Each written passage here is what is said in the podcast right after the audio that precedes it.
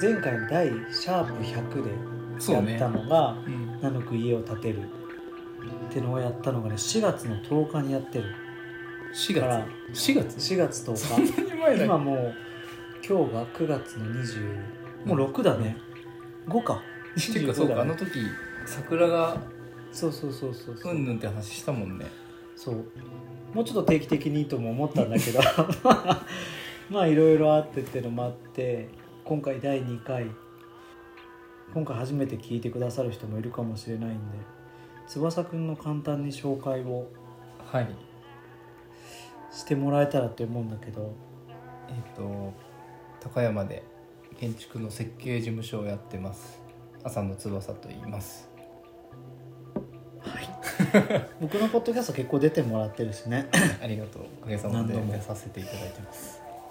なのであんまり今日はねちょっと前はナヌクのカウンターからっていう感じだったけどちょっと今あのなかなかお店で収録もしにくい感じもあるので一回ちょっと翼くんの事務所に寄寄らせてもらって、えーややらせてもらってる感じなんだけど4月か。そう。経ったね。あの時あれだったよね。まあここに立つねって話をしててうん。とりあえず銀行行ってきますっていうね。まあこういう話はしてるけどまだ銀行さんとか話してないしちょっと分かんないから次はじゃあ銀行に行ってきたうんうん第2結回を。果で「できませんでした」ってなるかもしれないねみたいな。そんなんやったっけ？言ってた。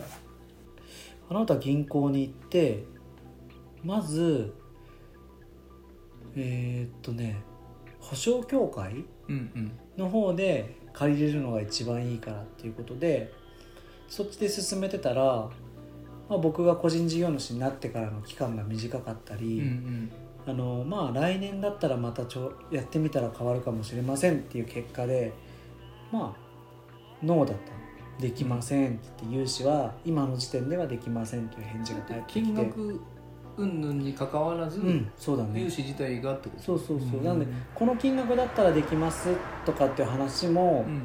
言ってくださいねって言ったんだけど、うんうんそこに行かなくてちょっと協力会社を使うあえっと保証会社を使うっていうのはできないっていうことになります、っていう話になってただ保証人を立てるっうん。うんていうやり方で、えー、とその銀行さん独自のうん。まあ、もう一回やあの審査にかけることができますんでやりますかって言われてそれでもう12ヶ月経ってるのかなその時点で、ね。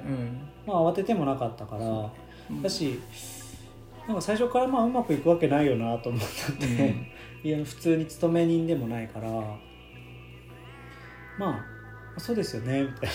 そんな あの食いつきもどうやったらできるんですかっていう話でもなくて、うん。まあそうなりますよねみたいな感じで。でもう一回その保証人を奥さんと両親つけてうん。でやってでいけるそうってなったんだけどなんかね今の僕のお昼の仕事のうん。契約してる形が、うん。まあちょっと今回のにそぐわないかもっていうことになってあえそうなんだ。そうそうそうそうそう。まあ非常勤みたいな感じにもなってるからそういうことね。そうそうそう、ね。まあめっちゃ細かく喋ってるけどまあそういうのもあってちょっとそれ勤務形態だと厳しいかもみたいなのがあってうーんあまあし まあ仕方ないですよね みたいな。なんか他の方法を探す他の銀行さんにもみたいな話もいろいろあって、ってたんだけど、まあ、しばらくしたら電話かかってきて まあ担保のうん。ちょっととあの考え方をちょっと変えて、まあ、あるやり方にするんだったらできるかもしれませんみたいな感じで、でまあそれはうちもまあ大丈夫って話になったから、うん。お金は融資できますよっていう状況になってたってのが7月とかだっけな、7月そうかもねそれぐらいだったからね、うん、翼くんにすぐ電話して「行けそうです」みたいな。そうだよね。でまああれだよね。本当はもう少し待てば、うん。その個人事業主として一期終わって、うんうん。来年まで待てばその金額が変わるかもって話そうもそうそあるけどその方法も一応銀行さんにはそうだね、そう翼くんがそれを提案してくれたから、うん。もうちょっと待ってもいいのかもねって話もあったしそれだともうちょっと金額を増やせるかもってあったから、うんうん。一応銀行さんにはその建てるってもうほぼ決まって設計とか金額がはっきりした時点でそれがもしかしたら来年になってたら、うん。あの確定申告も出し終わってたら、もう一回保証協会には審査かけれるよねみたいな、うんうん。今かけれますよねって話でなってる感じかな。そうだよね。なんか4月って本当にまだナヌクオープン間もない頃のうんうん。感じだけど勢いづいてたんだね。あのナヌクの窓からさうん。そこをあの敷地を見る機会がさ、うん。この何ヶ月かあったわけじゃない、うんうんうん。なんか変わった？考え方っていうか感じ方みたいな。そうだね。えっとねなんか関わったことってあるのかな？なんかイメージ湧くよね多分ね。かなりかなり湧く。ずっとそこにいるうん。見てると。なんかね今日なんか本当良かったんだけど今日夕方多分20度前後だったと思うんだけどさ、お店終わってから土曜日だったからあの芋掘りをしたの。ほう。ちの父のトッシーがうん。芋掘りしますって言って、でうちのスタッフのみゆきちゃん家族とかうちとかで芋掘りしてその後もね数時間外で遊んでるんだけど、うん。もう永遠に遊んどけるのね。なるほどでも畑芋はその裏あの裏らへんにそうそうそう。は芋掘りはほんと30分ぐらいで終わったんだけど、うん。その後裏の公園で遊んだりう、ん。うちの母とかもうみんな一緒にこう裏の山の方行ってどんぐり拾ったりとかさ。いいね。ですごい居心地が良くて。ででもただこのあと夜予定あるしご飯もあるから、これどんだけでも入れるけど帰らないかなっていうのをうん。ずっと言ってたの。で外にさベンベンチとか出してさ シート引いてさ。気持ちいいよねそれね。でなんかそんなんしてたらこれが家やったら本当いいなって。あの場所はまたちょっとねそういう意味では特殊ないい意味で特殊な環境ではあるから、うんうん。その気持ちよさがね。そう。なんか最初に話にあったその一番初めのプランはさ窓の向きが、うんね、別方向だったけどうん。うんプランとしては全体的にいいねって言ってくれたけどちょっと唯一大きく変わったのが乗鞍を見たいってうんうんういうので、ん。そうだね。その乗鞍方向にじゃあ窓を開こうかっていう感じでそういうのとかはやっぱりそのパッと俺が何回か行ってさ敷地見ててうん。その感じるものとさ、うん。お父さんとかがみんながさそこに対して思っているうん。こととかの違いが、ああなるほどそうだよな確かにって思ったのがあって。すごいなそれをあれを見てこう視界にね遠くにある乗鞍がうん。見えるみたいなのをやっぱり意識するなんかしてるその感じがいいなと思ったしな確かにね。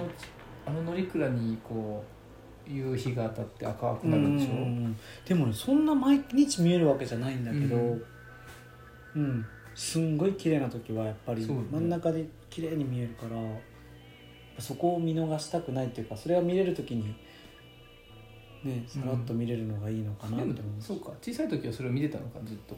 でもあんま意識してなかったと思う。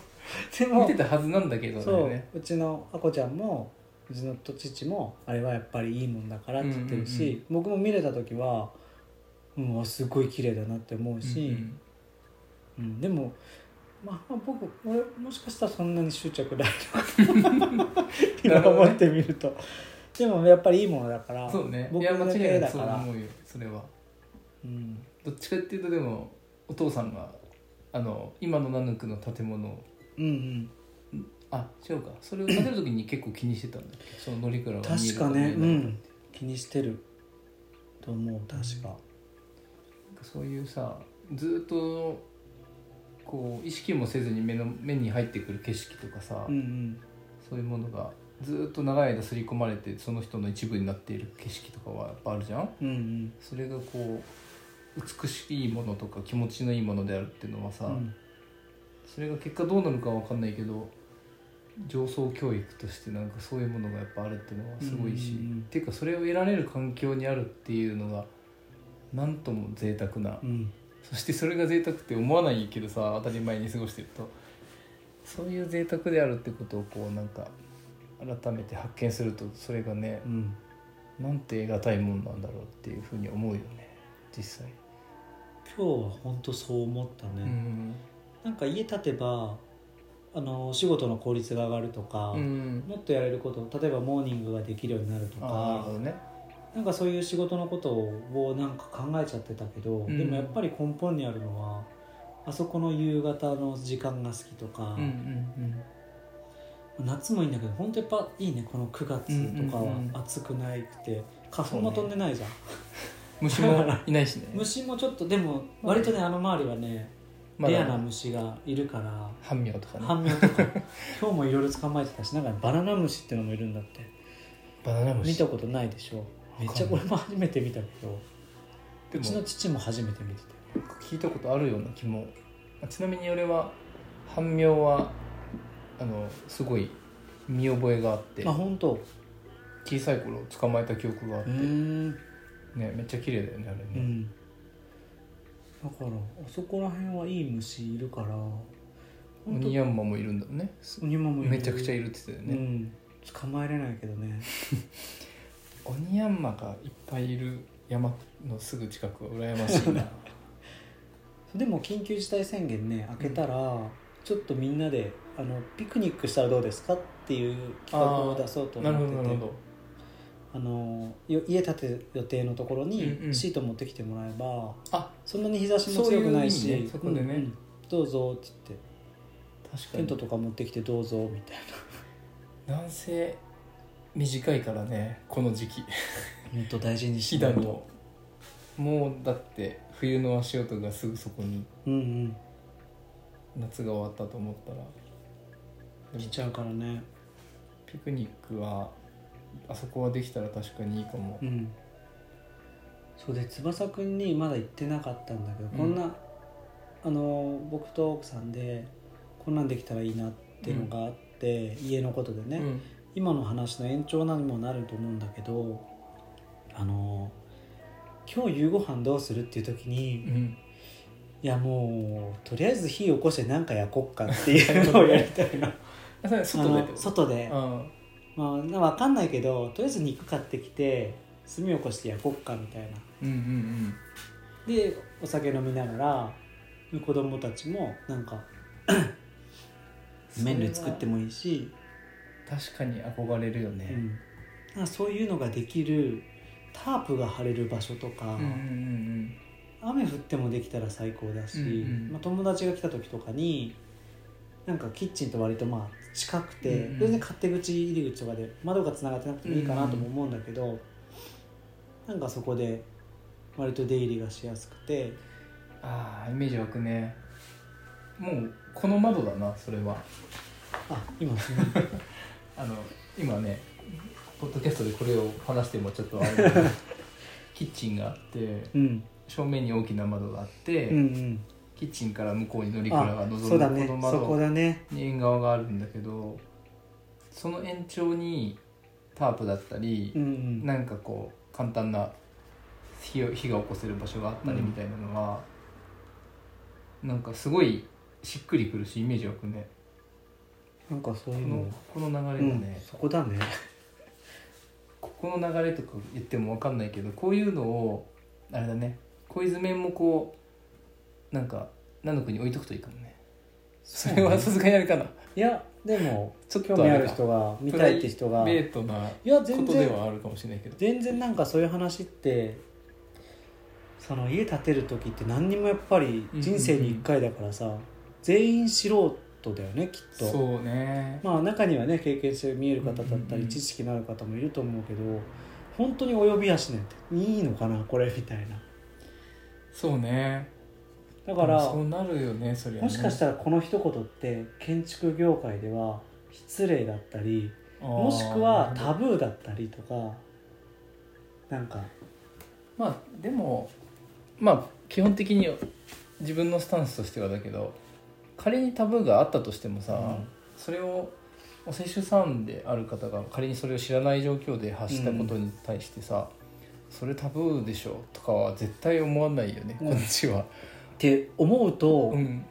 思うけど 翼くんだから大丈夫やるなって思うけど、わかんないじゃん割と。そうねあそっちの知識量がうん。すごいと優しいものあの雰囲気でもちょっと今のまずかったかなとか緊張するしね、ああそっか。まあ、緊張それぐらいお金使うことだから緊張するのは分かんなすぎる世界ではあるだろうなと思う、確かに。でもなんかいつも言ってるのは慶太郎君たちにももちろんそうだけど何でもいいからとりあえず言ってほしいし、うん。思うことがあったらこう何？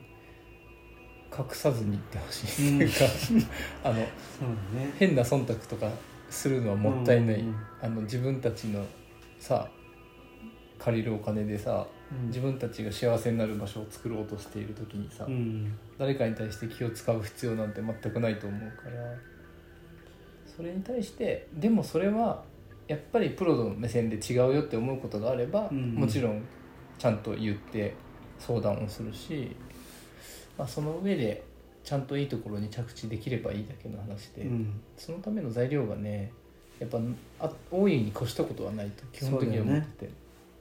きっとそういうのを全全部じゃないにしろ拾ってくれてそれをもとにいろんな広い視野を見て見てくれると思うんだけど今回そのセコ屋さんどうするってうんうんうん。翼くんセコ屋さんってなんかお願いしたいところあるって話があって、うん。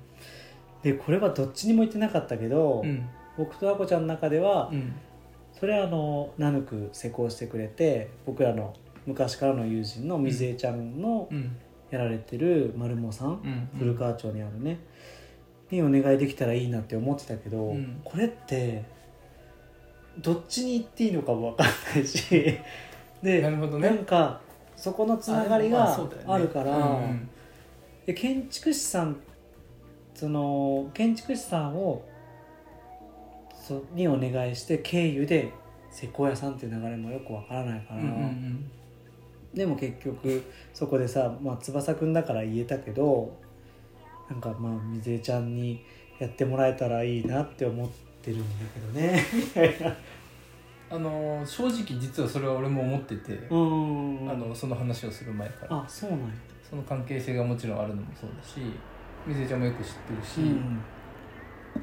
あの同世代でさそういう立場でやってるっていうところでさ、一緒に仕事をしてみたいっていう思いもやっぱりあったし、なんかそういう意味ではすごくいいんじゃないかな、うん。そしてなんかねやっぱりねあのそういう時に腹割ってというかこう感性の何をどう思うかとかさ、もうなんとなく想像がつきながら本音で話し合える中で意見ぶつけれる3人の関係、うん。三者の関係があるときっとそれはいいものになるなっていううん。過去の経験上やっぱり思うところがあってそれはねとてもいい判断うん。だし、なんかせっかく家建てるとかうんってなったらやっぱりなんだろうわか建ててるものでももちろんさ好きとか好みもあるんだけどなんかその人とどんだけあのどその人がの趣味とうんうん。近いとすごいなんかお願いしやすいっていうか、んうんだろうね。好きなものが近いとさ、うんうんまあ、安心できるっていうか、うんうん。で僕の持ってないことを知っててるとか翼くんも水江ちゃんもだけどだと多分、まあ、簡単な言い方するとかゆいところに手が届いて うんなんかさらにうん気持ちいいところでやってくれるのかなとかそそ,、んな偉そうな言い方してもあれだけどでもそのなんかすごくいいなと思って同級生だし、うんうん。まあ、家族ぐるみで仲良くしてくれてるうん。3人だし、うん。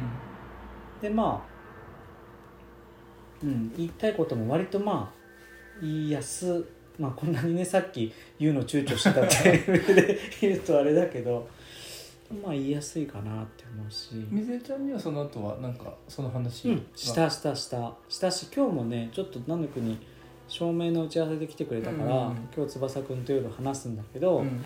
あの水江ちゃんたちの話は出してもいいの？って 一応聞いてうん。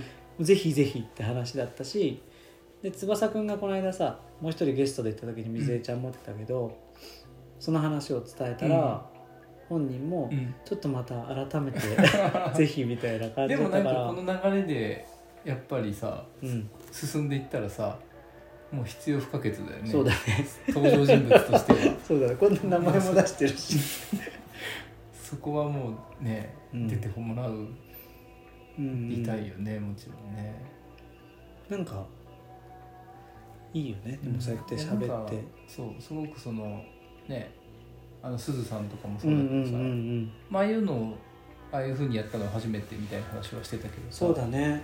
そういう意味でなんかこうああいうところにこう熱量を注げる感じとかもさ、うん。うんうんなんか興味深いなって思って。で俺は俺でやってきたものがあるから、うん。そういうものをこうお互いさぶつけることで何かしらのスパークが生まれるみたいなのもさ楽しいなと思うし。絶対にあるでしょうね。うん。生まれるでしょうね、なんかそこにねでもねやっぱりおせっさんと施工屋さんと設計士と3人が同じような熱量でそれをぶつけれるといやそれ結構稀なんやけどそのケースがやっぱり。それはすごくいいなと思って、うん。まあ稀ってこともないけど同級生っていうのは少なくとも稀だね、うん。かなり。3人。そうだよね。しかももともと友達スタートだからね。ねうんっていう意味ではかなりなんかちょっとワクワクするやつだよね、水江ちゃんの旦那さんもねそうだよね。建築士さんだからなんかねもうもう一人いるの。オブザーバーじゃないんだけど。なんかそこも心強くて。確かに。うんすごいそうね。ワクワクはしてます。なんかそこが大きな変化の一つだよねきっと。そうね。4月そうだから経って。そう。うん。今はちょっと順図面をねちょっと進めていて、うん。ごめんちょっと時間かかってる全然いいんです。でもねあらかた大体寸法感というか詳細なのが見えてきたので、うん、でもこの間ちょっとちらっと見せてもらった時にさ図面とかをさらにちっちゃくなってたもんね。そうそうそう。うちうちそもそもちっちゃくしたくって建てたいって言ってた中で翼くんはさらにちっちゃい家を提案してくれたけど前なん前が何坪？前がね30えっ、とね前がちょっと待ってね。でもね今回持っていった最新の案が床面積25坪。20まあ約6坪かな。まあ吹き抜けとかもあるので、うんうんでもその26坪感を感じさせない空間になるイメージはすごく湧いていて、うん。で26坪ねこれだから狭いからどうこうっていう感じじゃなくて最初にコンセプトでねお話ししてたけどその簡素であるがゆえの豊かさみたいなことを今回はなんかテーマにしたいなっていうことをすごく思ったからその上で別にねちょっと広くてもちょっと狭くても変わらないこう印象となるようなところは逆に削ってもいいなと。うん。あというのもなんか今ちょっと世の中昨今ねウッドショックと言われるん木材が急急騰してものすごく材料費が上がってるっていう現状もあって。しばらく続くものなの？これってなんか定期的にあるものいやいや今回のそのコロナがきっかけでそうなんだ。でアメリカの内需が材木の内需がすごい上がった政策があってその結果日本に材料が入ってこなくなってで一気になんか値段が上がったっていう。聞いたことなかったんやけどこれまで。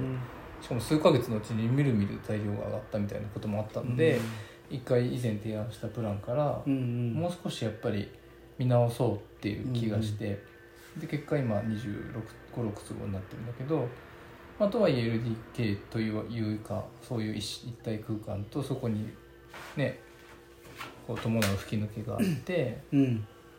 上にまあ子供部屋的な大空間があるんだよね。うんうん。でそこから見下ろせるみたいな関関係になっていてで別に寝室もあってみたいなのはちゃんと確保されてるし、うんうん。まあ多分ねいい感じになるとう。ん。多分動線がさやっぱまあ皆さんた家建てる方はすごい意識されると思うけど、うん。あの建築士さんも建てそうね。依頼する側もね、でもなんかやっぱり翼くんの動線ってすごい好きだ。うちの奥さんがすごい好きだから。それはよかった。あの廊下を廊下にしなかったりって話をさ、考え翼くんってよくやってくれる、うんうん。やって見えるのをうん。見学した時とかにや見てたから、うん。あそういうあの場所の考え方をすればそりゃいろいろ選択肢出てくるよなとか思ったそうり、ね前も話したかもだけど廊下にテーブルとかあってここが作業場ですみたいなうん。家もあるじゃん。うんうん。結構そういうのいいなって思うし。廊下っていう廊下としての用途しかない場所ってさすごいもったいないよねって。本当だよね。でもまあ一般的じゃない？それ割と必要なものなんだよね、ん。きっと。ただ固定概念でそうやって思ってるだけど廊下を介してしか行けないってねレイアウトに普通になった考えるとなりがちでは確かにあるんだけど、うん。いや廊下っていう名前がつく場所はあんまりなんかない方がいいなと思ってうて、ん。今回も廊下的な場所はあるんだけど、うん。結果そこが動線をこうねうんうん。ぐるぐる回れるところの一部になってるっていう感じで。なんかそうね。結構やっぱりねそういうところはいつも意識してるかも、っうん。ていうのもやっぱりあの限られた予算の中で実現しようと思った時に基本的に無駄だなって思うようなところは省きたいっていう思いがあって、うんうん。無駄とは言わないけどそれってもっと有効に使えるなって思う場所はどうしたら有効に使えるかっていうのはやっぱ結構考えるかなって気がするかな、その上で今回も絞りながらも結果的にはわりかし網羅できてんじゃないかなと思ってて。うんって気がするかな。ね、皆さんにねまたお見せできるといいんだけど、うん。でもとにかくコンパクトなお家で可愛いんだよね本当そう。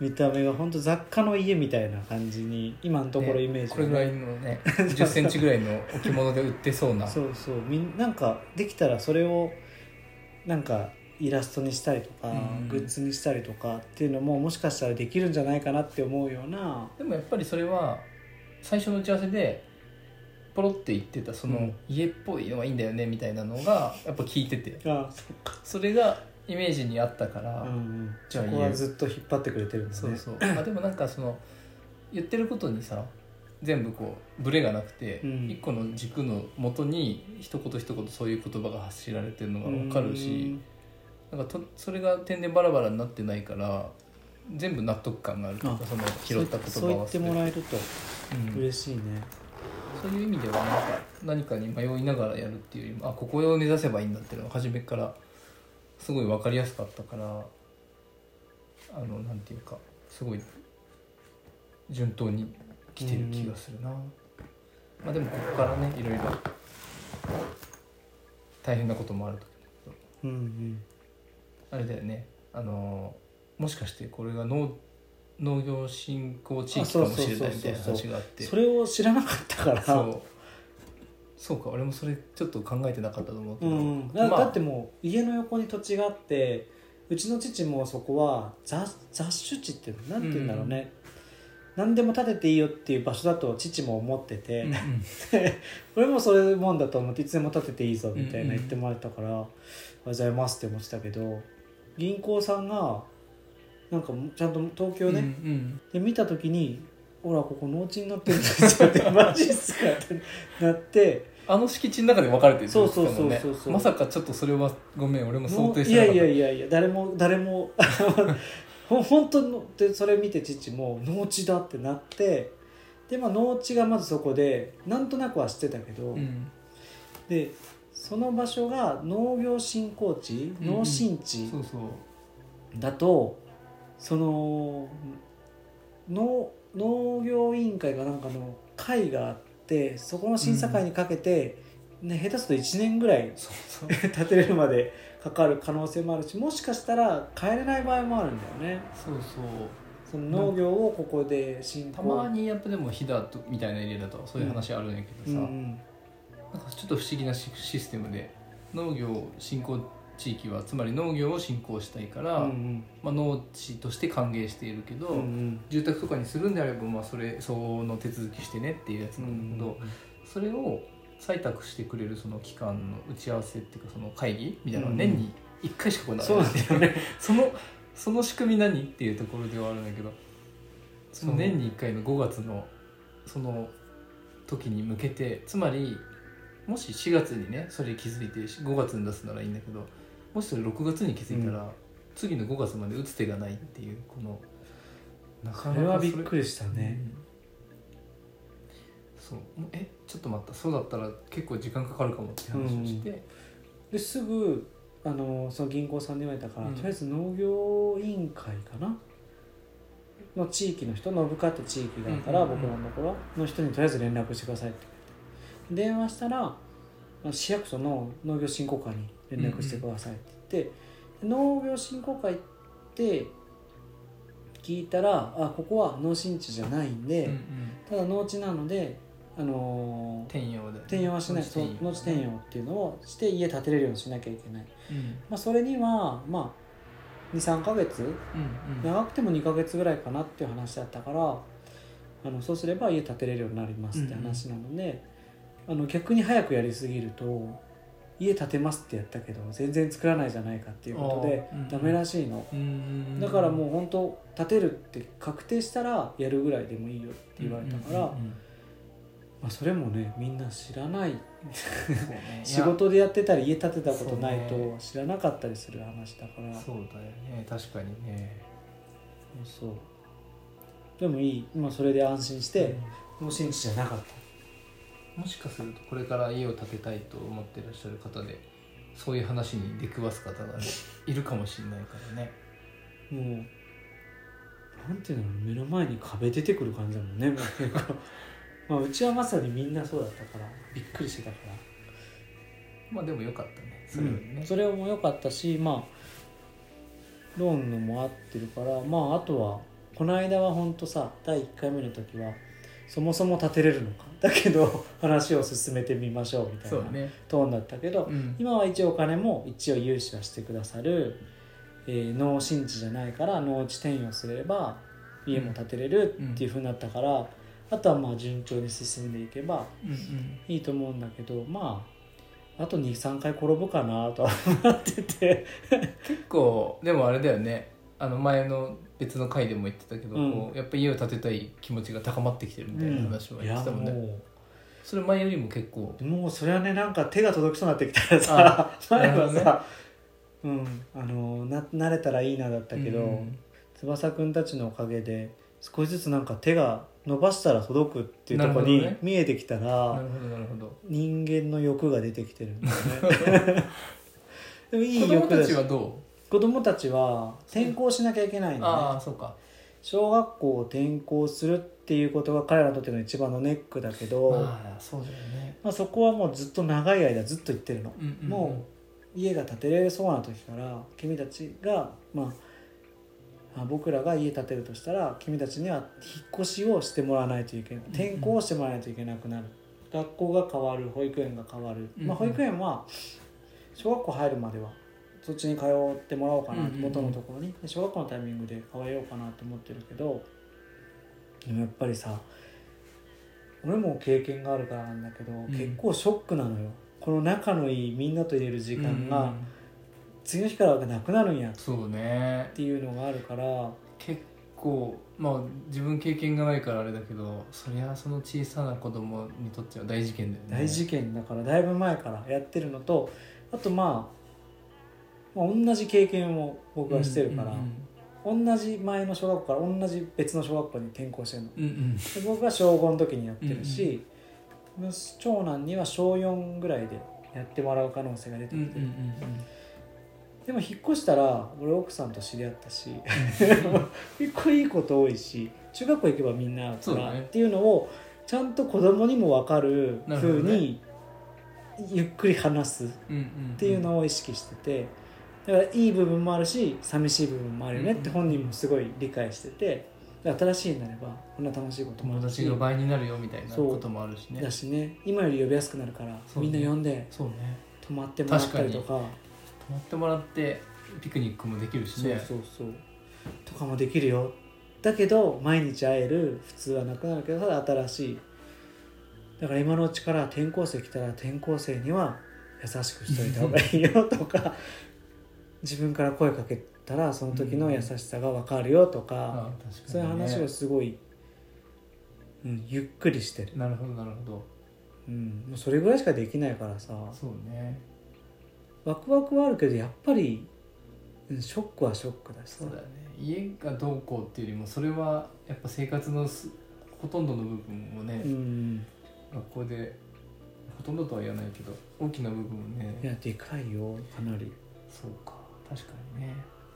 まあでもワクワクの部分も大きいしもちろんお家ができたらそれはそれでその場所にはとてもワクワクしてくれるとう思うし、んまあねそうか、今そのできていく過程も見せれてるし、うん でこんな家だよとかハンモック絶対つけてねって言われてるんで。なるほど。つけがいあるな。でもねどこにでもつけれるなこれ、うん。どこにでも子供部屋のとこにうんかなっつってハンモックは絶対お願いしますって言われてるんで。いいね。うん。なんか一回見に来てくれた時に別のね完成見学会、うんうん子供たちがすごい走り回って楽しそうだったって言ってくれたことがすごいなんか印象に残ってて、まあ、つまりそれすごく嬉しかったんだけど、うん。なんかまあどの子供にもそれが当てはまるとは思わないけどなんか子供たちの表情がそこに来てなんか明るくなったり楽しそうだったりうん。って思ってもらえるっていうのはさなんかこうここが使いやすいですよとかさこの素材がどうこうでとかっていう話ようん。りももっと根源的にその場所が楽しかったり気持ちいいみたいなことを感じてくれたんだなと思うからなんかそういうのはやっぱ嬉しいなと思うしうん。この場所もそうなってくれるといいなとやっぱ思うね。うんもう少しで。走り出しますよ。走り出していや。23回こけて。そうだね。もう転んでも全然あのー全然痛くないぐらいの感じで今グニャングニャンだからね。いい意味で。あの23回転ぶかもっていう話は、まあ、実際多分確かにねうん。あるかもなとも思うところもあって、うん。でもそれは悪いことばっかりじゃないと思うんだけどまあ、そのお金みたいな予算の話でやっぱちょっとこうぶち当たるものは多うん。分出る可能性もあるし、うん。それ以外にもやっぱりさこう例えば夫婦だとか家族間でさここはこっちの方がいいんじゃないみたいなのがさ、うん。やっぱこうぶつかるシーンとかがあると思うんだけどまああるかは分かんないけどね、うん。